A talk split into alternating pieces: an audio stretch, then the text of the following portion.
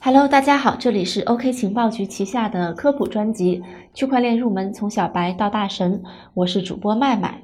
上一期我们为大家介绍了山寨币，顺带呢介绍了山寨币的鼻祖莱特币。最重要的是，我们还为大家介绍了如何鉴别山寨币、空气币和传销币。要知道啊，山寨币不一定是骗子，但是空气币和传销币一定是骗子。大家谨记这些就行。至于如何鉴别呢？首先你得看看项目的白皮书。关于白皮书里面藏着的那些猫腻儿呢，我们上一期也讲过了，就不再重复了。本期节目，麦麦将为大家介绍分叉现象和分叉币，以及分叉币中比较成功的一个币种——比特币现金，也就是 BCH。比特币现金是比特币的分叉币。其实除了比特币现金啊，比特币还有很多分叉币。那么这些分叉币和比特币之间有什么关联呢？分叉到底是什么意思呢？我们就来带大家了解一下。分叉这个词啊，在数字货币领域是一个非常常见的名词。分叉这个概念呢，最早来源于比特币。我们知道啊，比特币交易是基于比特币区块链网络的。这个网络啊，其实是一个一个区块构成的一个前后关联的链条形成的这样的一个比特币区块链网络。那么区块呢？既然它是一个块儿，它肯定是有容量的。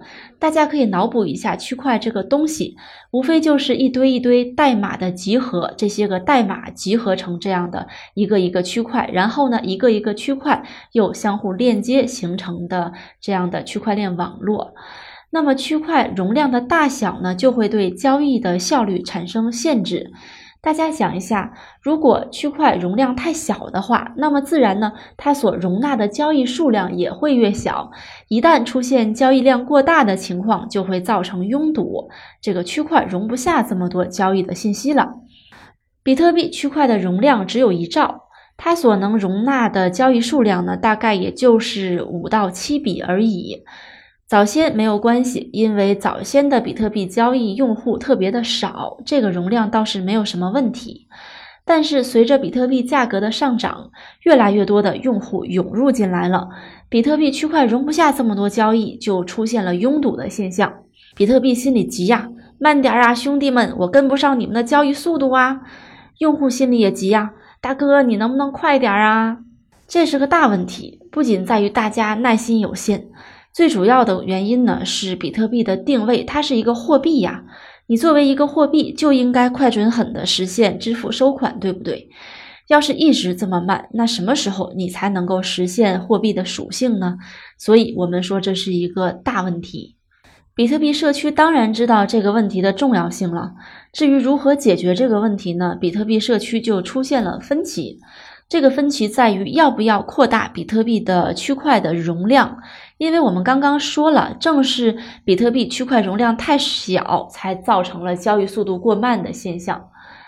那么争议呢，主要就分成了两个阵营，一个阵营是以 Core 为首的比特币原开发团队，他们认为呢，比特币是一种价值存储品的电子黄金，一旦扩容就会破坏它核心的东西。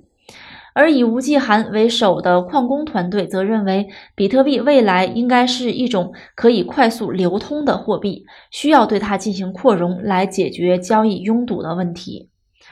但是呢，我们说区块链是去中心化的，任何的个人和机构都无法决定比特币系统到底该如何去扩容，到底应该听谁的。每个人都有大家的自己的意见呢，意见又产生了分歧，谁也不愿意退让。那怎么办呢？于是大家决定一拍两散，各走各的路。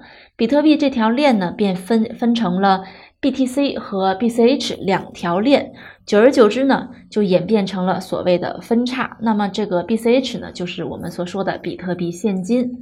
这就是分叉的由来。下面我们介绍一下分叉是什么。对于区块链来讲啊，分叉就是区块链协议的改变。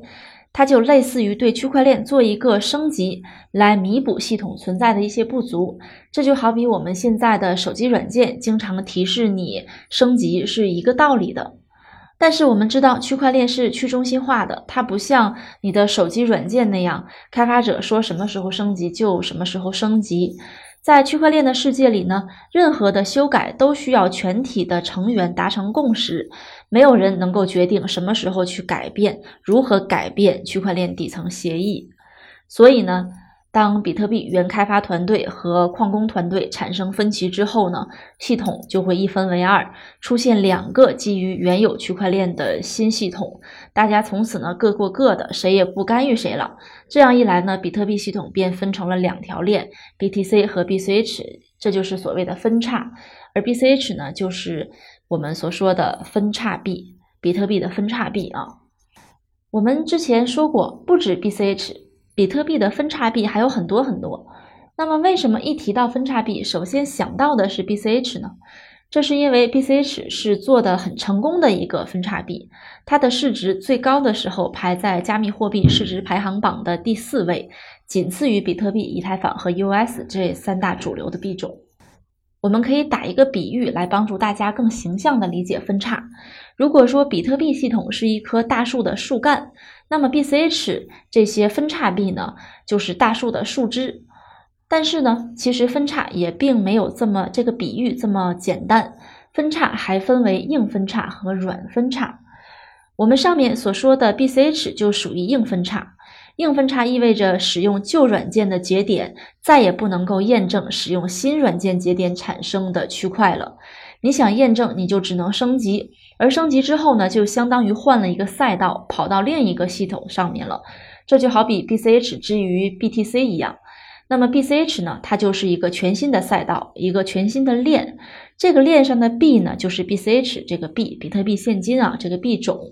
那么使用 BCH 系统的节点呢，从此再也无法去 BTC 网络上进行交易验证了。硬分叉通俗讲就是各走各的路，再也没有什么交集了。